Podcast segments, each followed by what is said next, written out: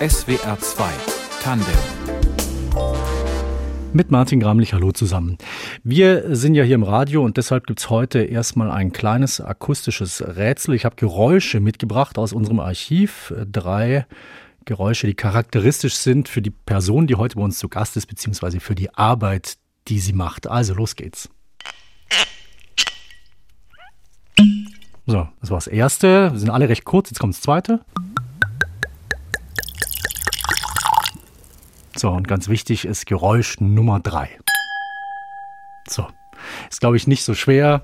Er ist relativ selbsterklärend. Zu Gast hier in SWR2 Tandem ist heute Katrin Wind, eine, wie sich selbst auch, glaube ich, nennt, Garagenwinzerin aus der Pfalz, genauer aus Arzheim, einem Stadtteil im Ortsteil von Landau. Gerade erst jetzt Mitte Juni ist sie ausgezeichnet worden als eine der 20 besten Nachwuchswinzerinnen und Winzer in der Pfalz, schon zum zweiten Mal. Die junge Pfalz heißt der Preis. Frau Wind, schön, dass Sie uns besuchen und Glückwunsch zum Preis. Vielen Dank. Schön, dass ich da sein darf. Ist nicht der einzige Preis, den Sie schon bekommen haben. Unter anderem sind Sie auch als Newcomerin des Jahres ausgezeichnet worden 2018 vom Feinschmecker Magazin. Als einziges deutsches Weingut, wenn ich recht weiß. Wie wichtig oder wie hilfreich sind solche Auszeichnungen? Ja, so gerade diese Auszeichnung Newcomer des Jahres beim Feinschmecker war schon eine Riesenauszeichnung und auch für uns so ein bisschen der Durchbruch und hat den Bekanntheitsgrad extrem gesteigert, hat mir auch Möglichkeiten für Exportgeschäfte geöffnet. Wir haben dadurch einen sehr, sehr großen und wichtigen Händler in der Schweiz bekommen. Ja, auch dänische äh, Händler, Gastronomen, die aufmerksam wurden und natürlich halt auch im Inland. Wir waren bis dahin relativ unbekannt, weil ich das Weingut mehr oder weniger neu gegründet habe. Es ist ein Startup-Weingut. Und ja, von heute auf morgen standen wirklich täglich Leute vor der Tür, wollten Weine verkosten, Weine kaufen und das kannten wir halt bis dahin noch gar nicht. Mhm. Über die Gründung des Weinguts, da sprechen wir noch ausführlich. Äh, Nochmal ganz kurz zu den Geräuschen. Also wenn Sie das hören, äh, Korkenzieher, Einschenken, das Anstoßen, was macht das äh, für Sie aus? Oder wie wichtig sind jetzt diese Geräusche oder auch diese Tätigkeiten für Sie? Ja, irgendwie weckt schon immer so ein bisschen Emotion. Gerade wenn man dann so anstoßt, ist es ja auch meistens immer was Schönes, ein positiver Effekt, was ja auch so ein bisschen den Beruf im Endeffekt, also das Arbeiten und Tun auch so ein bisschen wertschätzt und auch wenn es manchmal nicht so schöne Momente gibt und dann entschädigt es doch immer ganz schön, ja.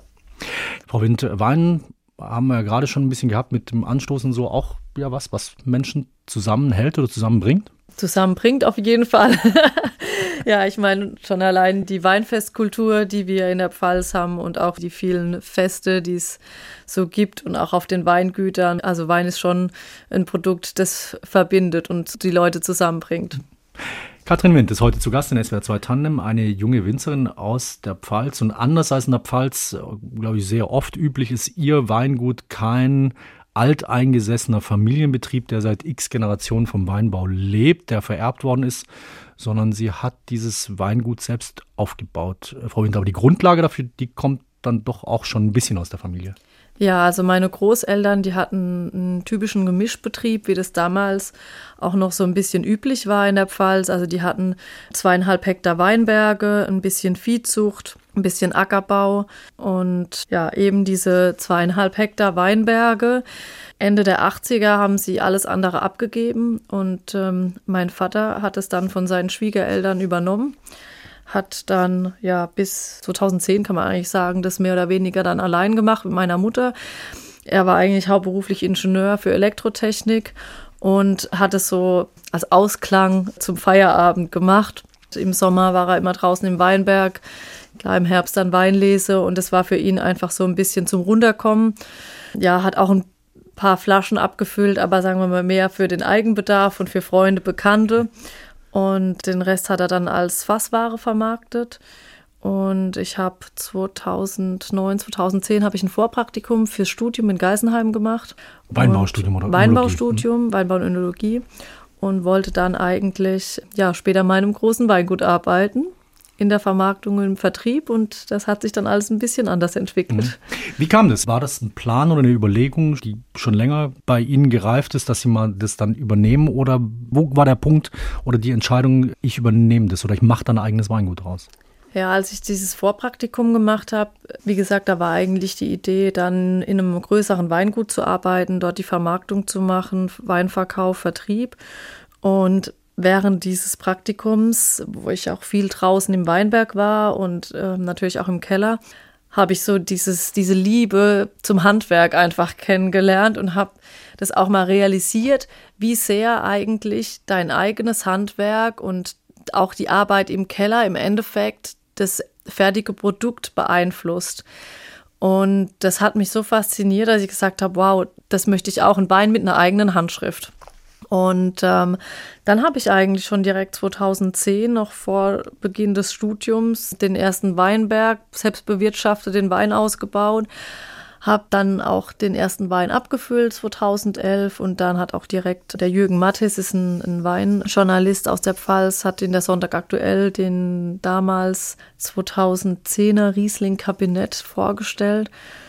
Und ja, das hat mich dann auch irgendwie stolz gemacht und auch ermutigt, weiterzumachen. Und dann kam das alles so nach und nach. 2013 war ich dann in Geisenheim fertig im Studium und kam dann auch wieder zurück, habe damals noch äh, bei Philipp Kuhn in Laumersheim gearbeitet als Haupttätigkeit und habe mir das genau und habe mir das dann so nach und nach quasi aufgebaut und 2018 war dann eben dieser große Durchbruch auch mit dem Newcomer des Jahres und seitdem mache ich das im Endeffekt auch hauptberuflich. Mhm.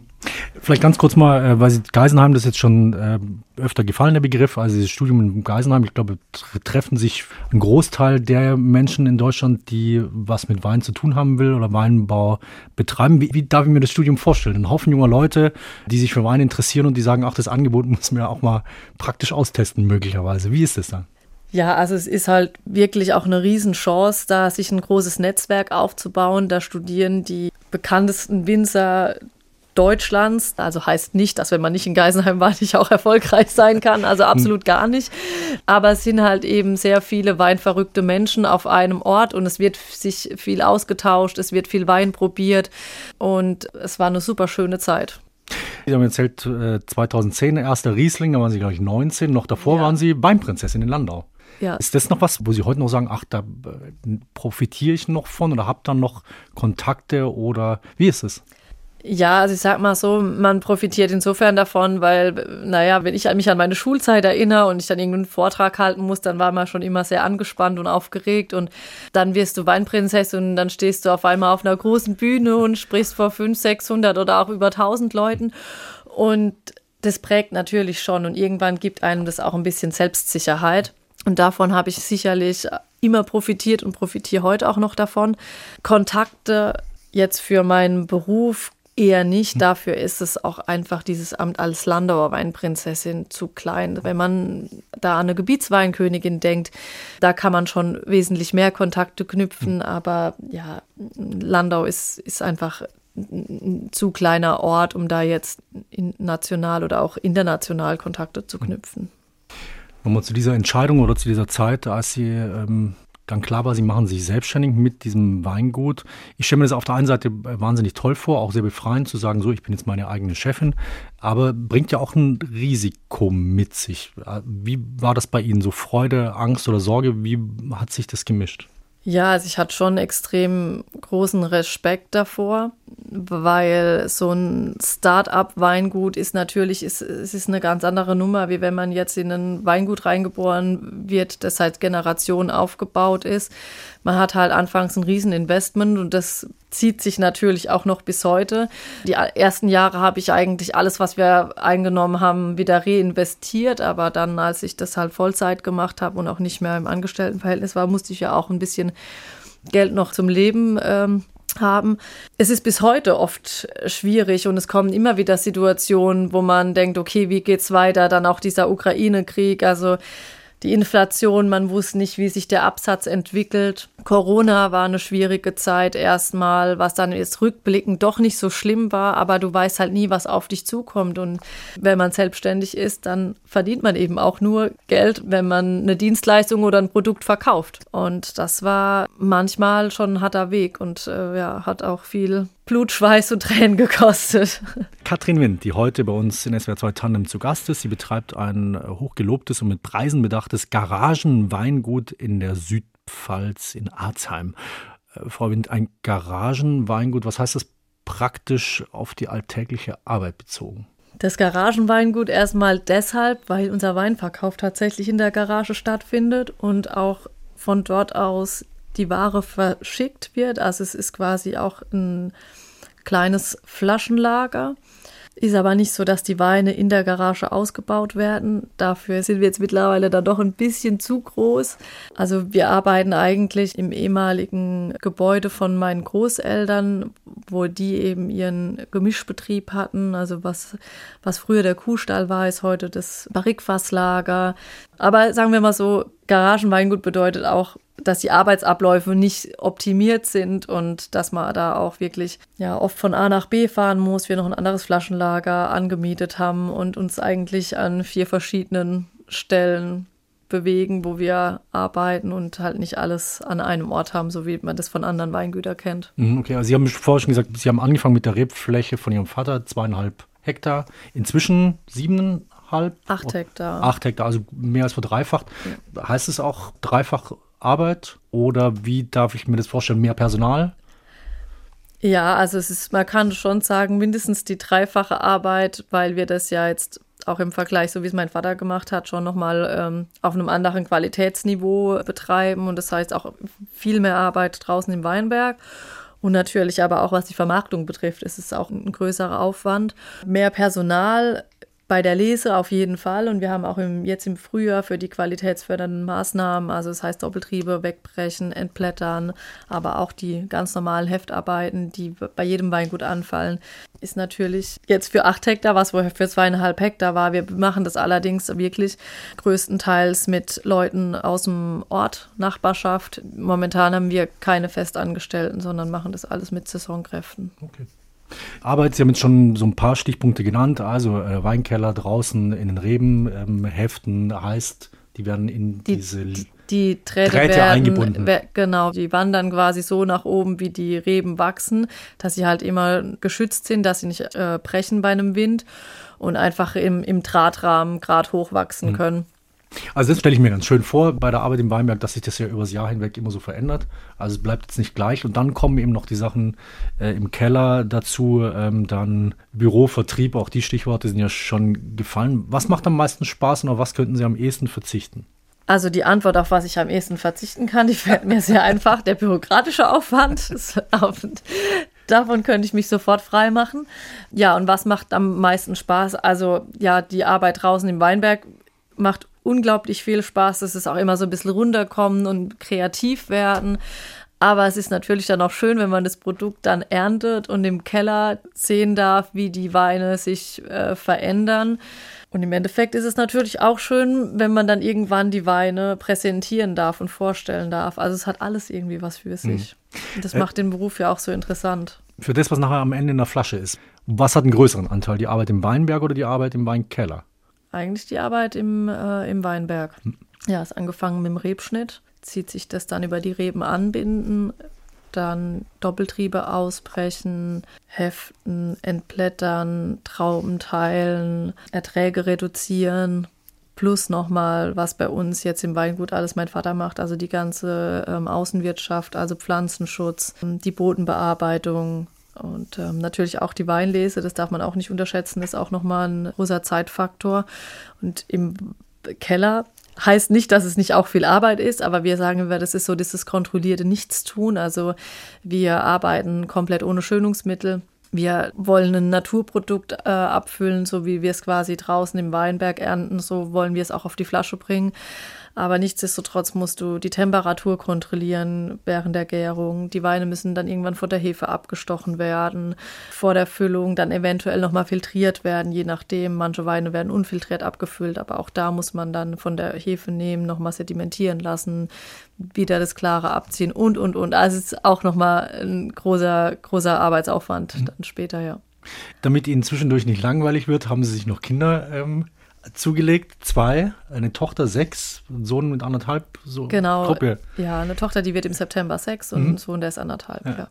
Wie schwierig ist da die Doppelrolle oder ist es möglicherweise als Selbstständige vielleicht sogar ganz praktisch, weil man sagen kann, ich kann es dann doch ein bisschen noch, habe es ja selbst in der Hand, wann ich jetzt mehr zugebe und ab bei den Kindern sein kann? Also ich glaube, ich habe auf jeden Fall durch die Selbstständigkeit Vorteile dadurch, weil ich auch nie Rechenschaft ablegen muss wenn ein Kind krank ist oder irgendwas Unvorhersehbares passiert. Aber trotzdem ist es manchmal auch extrem stressig und da habe ich auch einfach das Glück, dass mich meine Mutter da sehr viel unterstützt und auch mein Mann. Wenn ich Abendtermine habe, dann nimmt er, ist er immer für die Kinder da und hält mir den Rücken frei. Auf der anderen Seite lässt sich das eigentlich schon ganz gut gestalten. Es ist einfach eine Frage der Organisation. So würde ich das mal beschreiben. Und es gibt halt arbeitsintensivere Zeiten, wie zum Beispiel Mai, Juni. Die letzten Wochen waren sehr, sehr arbeitsintensiv. Die Weinlese, klar, September, Oktober. Aber dann gibt es auch Monate wie Januar, Februar, wo man wirklich mal runterfahren kann und wo man dann auch mal ein bisschen weniger arbeitet und auch mal ein bisschen länger in Urlaub fahren kann. Hm. Über das Weingut, die Arbeit im Weinberg, da haben wir schon ein bisschen gesprochen. Äh, vielleicht sprechen wir noch über das Ergebnis der Arbeit, den Wein. Weine, die meine Handschrift tragen, äh, wollen Sie machen, so heißt es auf Ihrer Website. Was heißt das? Also mit welcher Handschrift möchten Sie da gern verbunden sein?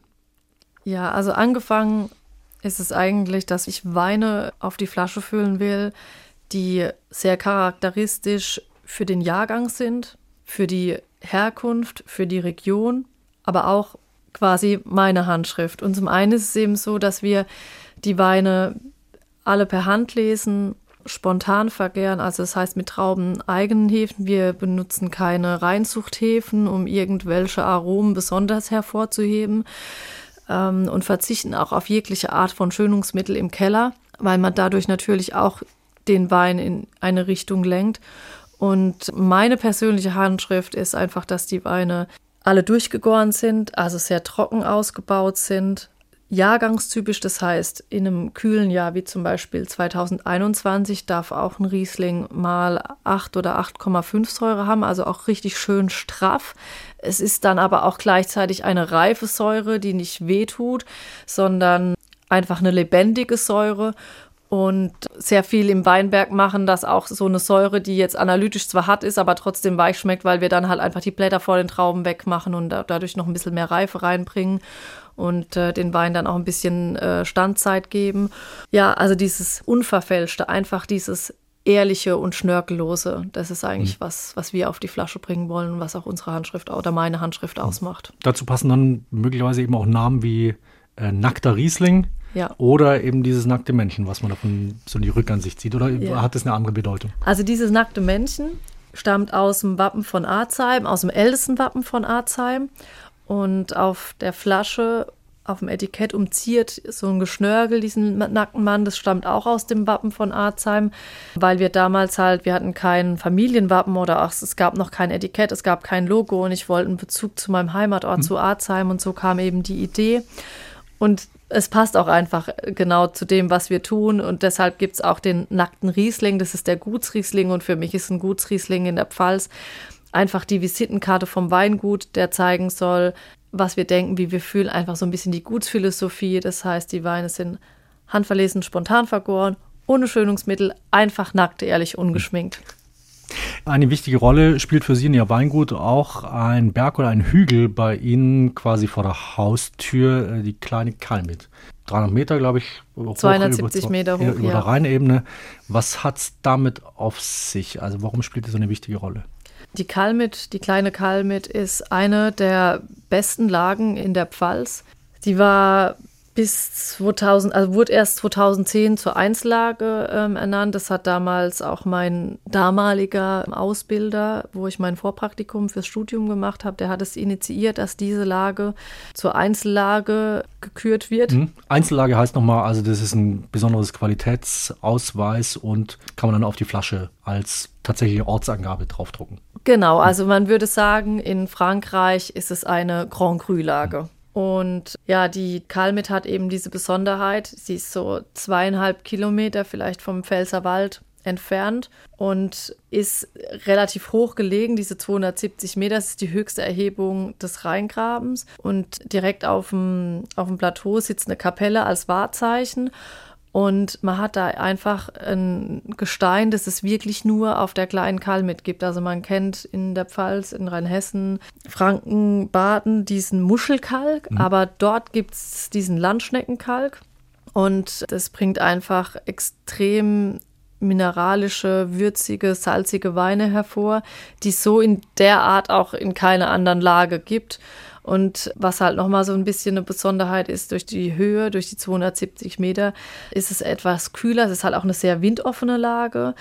Und die Trauben reifen sehr, sehr langsam und sind damit einfach nochmal geschmacksintensiver mhm. als jetzt die Trauben, die unten in der Ebene wachsen.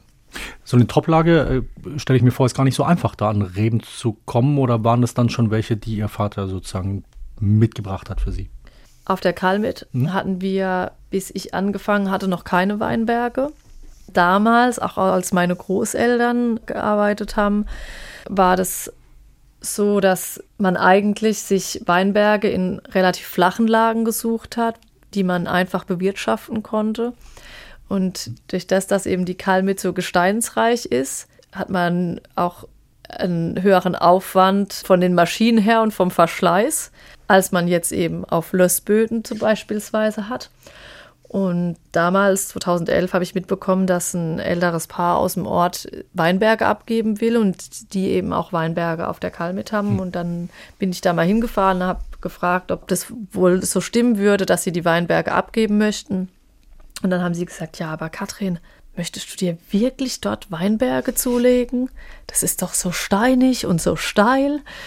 Und ja, für uns war das eben das Größte, dass wir über 30 Jahre alte Rieslingreben damals dann ins Portfolio aufnehmen konnten und direkt quasi anfangen konnten, großartige Rieslinge zu erzeugen und von einer großartigen Herkunft. Und so nach und nach hat sich dann immer ein bisschen mehr ergeben. Muss man aber auch dazu sagen, dass ich halt ähm, aus dem Ort komme. Arzheim ist nicht der typische Winzerort und es gab sehr viele Weingüter oder Betriebe, die nur so ein, zwei Hektar hatten und es im Nebenerwerb gemacht hat, so wie es ja jetzt beispielsweise mein Vater auch gemacht hat und nicht so diese großen Weingüter, die halt von Jahr zu Jahr gewachsen mhm. sind, sondern eher, dass halt immer ein bisschen was abgegeben das ist wurde. So eine aufwendige Lage dann schon. Und so konnten wir eben ja. auch in dieser Lage dann Weinberge mhm. dazu bekommen.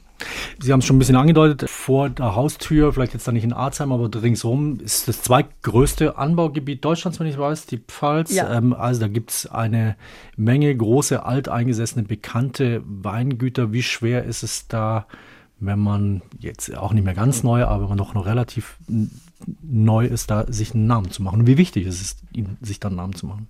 Ja, anfangs ist es schon sage ich mal, eigentlich sehr schwer, weil man gar nicht weiß, wie, wie werde ich jetzt am besten schnell bekannt und wie mache ich auf mich aufmerksam. Und da zählen eben so Auszeichnungen wie die Junge Pfalz oder Nominierung vom Feinschmecker oder 2015 habe ich von der Vinum, gerade der Karl mit Riesling wurde als bester Riesling des Jahres, als bester trockener Riesling gekürt. Und sowas hilft natürlich schon auch die regionale Presse wie Rheinpfalz, was das, das lesen die Leute auch und das hat uns schon auf jeden Fall sehr viel geholfen, bekannter zu werden. Und wenn man oben mitspielen will, dann braucht man einfach einen, Namen und auch, dass Händler, Gastronomen auf einem aufmerksam werden. Das merken wir wirklich von Jahr zu Jahr, dass sich der Bekanntheitsgrad steigert und dass wir dadurch natürlich auch immer mehr Händler und Gastronomen dazu bekommen. SWR 2 Tandem mit Katrin Wind, Winzerin aus Arzheim, gerade ausgezeichnet als eine der besten Nachwuchswinzerinnen und Winzer in der Pfalz. Die junge Pfalz heißt der Preis. Unter anderem dieses Jahr vier Frauen mit dabei, aber trotzdem, Frau Wind, ich glaube, Weinbau recht männerdominiert nach wie vor. Wie verändert sich das? Also in den letzten Jahren ist es schon so, dass immer mehr den Beruf der Winzerin ergreifen, aber trotzdem gibt es auch noch immer wenig Betriebe, die von einer Frau geführt werden. Also oft ist es auch so, dass Geschwister weitermachen und die Frau sich dann eher um die Vermarktung, Vertrieb kümmert und die, die Jungs dann halt eben den Teil in der Produktion übernehmen ähm, ja, ist natürlich auch nicht immer einfach, wenn man dann halt auch Familie gründen will. Ich habe das ja auch selbst miterlebt. Also meine Te äh, Tochter kam im September zur Welt. Ich war zwei Tage im Krankenhaus und dann ging es weiter. Also es ist dann halt einfach so. Hm. Aber ich sage auch immer, wo ein Wille ist, ist ein Weg. Und wenn man halt einfach den Biss hat und dann schafft man das auch.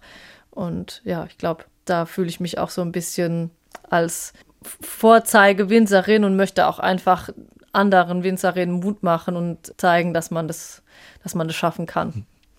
Und bei diesem Preis, die junge Pfalz, Kennt man sich da unter den Ausgezeichneten? Ich glaube, eine der Preisträgerinnen, die ist ein Dorf weiter, Jasmin Eck, wenn ich, äh, Ilbesheim. Also Ja. wie ist es dann? Kennt man sich da? Tauscht man sich aus? Arbeitet man zusammen? Oder das hilft auch so ein Preis möglicherweise eben auch unter einer Generation von Winzerinnen und Winzern da ein bisschen den Zusammenhalt zu stärken? Ja, die Jasmin Eck ist zufällig meine beste Freundin. Auch- Ja, also wir kennen uns tatsächlich schon, schon länger und dadurch halt haben wir halt auch einen sehr, sehr guten Austausch und man hilft sich auch immer gegenseitig. Die meisten Winzer kennt man, aber es sind auch immer wieder neue dabei. Also, und das finde ich ist auch sehr schön, dass man dann halt auch einfach wieder neue Leute kennenlernt, die einem auch bereichern und mal einfach einen Austausch hat. Und ich finde, das bringt, bringt auch einfach jeden weiter. Sie haben schon gesagt, also Sie sind kein reines Garagenweingut mehr, also findet da jetzt Verkauf statt, aber vieles vergrößert sich auch. Sie wollen auch, wenn ich es recht weiß, nicht immer ein Garagenweingut bleiben. Es gibt Pläne von Neubau. Ja, wir haben äh, vor zwei Jahren eine Bauvoranfrage gestellt und das wurde uns zum Glück dann jetzt auch genehmigt. Nun kamen jetzt eben die Nicht die besten ja, Zeiten nicht die Bauen. Hm. besten Zeiten, eine hohe Inflation, Zinssteigerung. Abgesehen davon mussten wir noch ein Stück Land, das quasi in dieser Fläche war, die wir brauchen zum Bauen, mit der katholischen Kirche äh, tauschen. Das war jetzt auch nicht das Einfachste, ist auch tatsächlich immer noch nicht abgeschlossen, Hm. auch wenn uns es mittlerweile dann endlich mal schriftlich zugesagt wurde. Aber es ist noch nicht notariell geklärt und insofern Im Moment einfach noch ist Pläne. es im Moment auch noch nicht umsetzbar, Hm. aber es ist auf jeden Fall geplant, auch wenn es jetzt mal äh, auf Eis gelegt ist, aber es soll schon auch mein Zukunftsziel sein, diesen Neubau irgendwann dann doch zu erstellen. Hm. Muss man als Weingut ab einem bestimmten Zeitpunkt immer weiter wachsen oder gibt es dann ein Limit, das Sie sich gesetzt haben, um dann Ihrer Handschrift oder Ihrer Linie auch treu bleiben zu können? Oder stelle ich mir ab einer bestimmten Größe dann vielleicht auch schwierig vor. Also früher bis vor einem Jahr war tatsächlich die Empfehlung immer wa- wachsen, wachsen, wachsen. Mittlerweile ist es nicht mehr so. Die Mindestlöhne sind in den letzten Jahren exorbitant gestiegen und es ist halt auch gerade ein Thema, was in der Landwirtschaft relativ schwierig ist und halt die Kosten extrem explodieren lässt. Und ja, mittlerweile tendiert man eher wieder dazu, ein bisschen kleiner und eben viel selbst machen, um halt auch die Lohnkosten irgendwo niedrig zu halten, weil das halt oft ein sehr, sehr großer Kostenfaktor ist für die Unternehmen. Und ich habe mir tatsächlich das Ziel gesetzt, acht Hektar und da sind wir jetzt. Und ich habe gerade zu meinem Papa gesagt, wenn wir nochmal einen Weinberg in der Toplage dazu bekommen sollten, dann ja, aber nicht einfach Fläche, um uns zu vergrößern. Ich will selbst Winzerin sein, ich will selbst draußen im Weinberg stehen, ich will im Keller sein und ich möchte nicht irgendwann nur noch Manager sein und sagen, hier, fahr du dahin, mach du das. Und ja, ich bin Winzerin, weil ich das Produkt liebe, weil ich die Arbeit draußen im Weinberg liebe und nicht, weil ich das im Endeffekt als Organ nur noch überwachen möchte. Also das mal als ähm, kleiner Blick in die Zukunft äh, Ihres Guts. Ähm, schauen wir noch ein bisschen in die Zukunft des Weinbaus. Ein Problem, mit dem sich auch nicht nur der Weinbau befassen muss, äh, sondern wir alle. Das sind Klimaveränderungen. Wir haben über Ihre äh, Lieblingsrebsorten haben gar nicht gesprochen. Riesling, Spätburgunder. Ich glaube, mit sehr viel wärmer mögen die es eigentlich nicht mehr. Also wie verändert sich das? Auch jetzt in der Südpfalz speziell. Ja, die letzten Jahre hatten wir halt sehr oft Probleme mit, mit Trockenstress. Das ist dann natürlich für einen Spätburgunder nicht ganz so schlimm wie jetzt beispielsweise für einen Riesling oder auch die sehr heißen Tage. Ich sage mal, alles, was über 35 Grad oder 33 Grad geht, das tut der Rebe eigentlich nicht gut. Ja, wir müssen uns darauf einstellen, dass wir auch einfach den Weinbau so ein bisschen darauf auslegen, was wir jetzt beispielsweise auch schon gemacht haben, ist Dichtpflanzung, also beim Spätburgunder oder auch beim Riesling statt nur 5000 Stöcke auf dem Hektar halt eher 7000, 8000 Stöcke, um mehr Konkurrenz zu schaffen, dass die jungen Reben auch schneller tief wurzeln, weil man sieht es auch extrem, dass halt ältere Weinberge mit Trockenphasen sehr, sehr gut klarkommen, weil eine Rebe halt bis zu 30 Meter tief wurzeln kann. Zum anderen ist es aber auch so, dass man halt auch mit Begrünung sehr viel machen kann, um halt die Bodentemperatur ein bisschen zu steuern, dass man halt wie so eine Schutzschicht quasi hat und dass man da halt so ein Schutzpuffer hat, wenn man jetzt zum Beispiel einfach einen Boden hat, der komplett ohne Begrünung eben ist, dann äh, hat man halt oft eine viel höhere Bodentemperatur, als wenn man jetzt dann quasi die Begrünung einmal abwalzt und das quasi so als Schutzpuffer hat, wo auch sich die Feuchtigkeit ein bisschen besser dann nochmal speichern lässt als ja jetzt bei einem Boden, der jetzt halt gerade frisch gefräst ist. Und, äh, da kann man schon so ein bisschen drauf hinarbeiten, gegensteuern, aber natürlich auch durch so ein bisschen Veränderung von Rebsorten, ja, oder dass man halt einen Riesling, früher hat man den in Südhang gepflanzt und jetzt sagt man, ah ja, okay, dann doch lieber Richtung Osten oder Richtung Norden. Wir sind quasi am Ende der Sendung schon fast angelangt. Wir haben schon erwähnt, also es gab Preise eingefahren, es gab viel lobende Worte in der Fachpresse. In einem Weinblog habe ich gelesen, äh, die Zukunft gehört dieser jungen Frau. Wie ist es, wenn Sie sowas lesen und wie stellen Sie sich die Zukunft vor? Sagen wir mal, Ihr Weingut in zehn Jahren. Ja, also das ehrt einem natürlich schon und macht einem auch einfach Mut, weiterzumachen und gibt einem schon das Gefühl, dass man irgendwie auf dem richtigen Weg ist. Ja, ich würde mir wünschen, dass wir diesen Neubau in den nächsten Jahren umsetzen können und somit auch qualitativ einfach nochmal wachsen können, weil das ist eben für uns relativ schwierig, so wie wir jetzt arbeiten. Wir sind halt sehr eingeengt. Wir können größtenteils nicht auf dem eigenen Weingut abfüllen, müssen die Weine nochmal in den Nachbarort fahren. Also nur die kleinsten und höchsten Qualitäten, also sowas wie die Lagenweine, die füllen wir direkt im Weingut ab. Wenn wir sowas einfach nochmal optimieren könnten und dadurch eben qualitativ auch nochmal wachsen könnten. Ganz zum Ende vielleicht jetzt noch ein kleiner Praxistipp für äh, Menschen, die jetzt zugehört haben, die sagen, ach, es klang ja alles total interessant, aber Wein tue ich mich schwer mit. Ich habe da Berührungsängste, ich kenne mich nicht aus, ich weiß nicht, was soll ich jetzt nehmen oder ich habe nicht die richtigen Gläser und wie ist es mit der Temperatur? Wie würden Sie solchen Leuten empfehlen, sich dem Wein zu nähern, diesem Thema? Am besten einfach aufs Weingut fahren und vorbeikommen und mit den Winzern sprechen, sich beraten lassen, verkosten. Da lernt man einfach am meisten. Oder Weinfest. Oder auf dem Weinfest. Die Garagenwinzerin Katrin Wind aus Arzheim bei Landau war heute zu Gast in SWR 2 Tandem. Mehr über sie und ihre Weine finden Sie natürlich auf der Internetseite des Weinguts. Äh, wenn Sie eine Suchmaschine nach Weingut Katrin Wind suchen, dann werden Sie problemlos fündig. Mehr auch zu den anderen gerade erst ausgezeichneten jungen Winzerinnen und Winzern aus der Pfalz finden Sie im Netz unter dem Stichwort Junge Pfalz. Frau Wind, danke, dass Sie bei uns waren und alles Gute. Vielen Dank. Redaktion der Sendung hatte Christine Werner, Technik hat äh, Heike Reinhardt verantwortet. Ich bin Martin Gramlich. Wir wünschen einen schönen Radioabend mit SWR 2.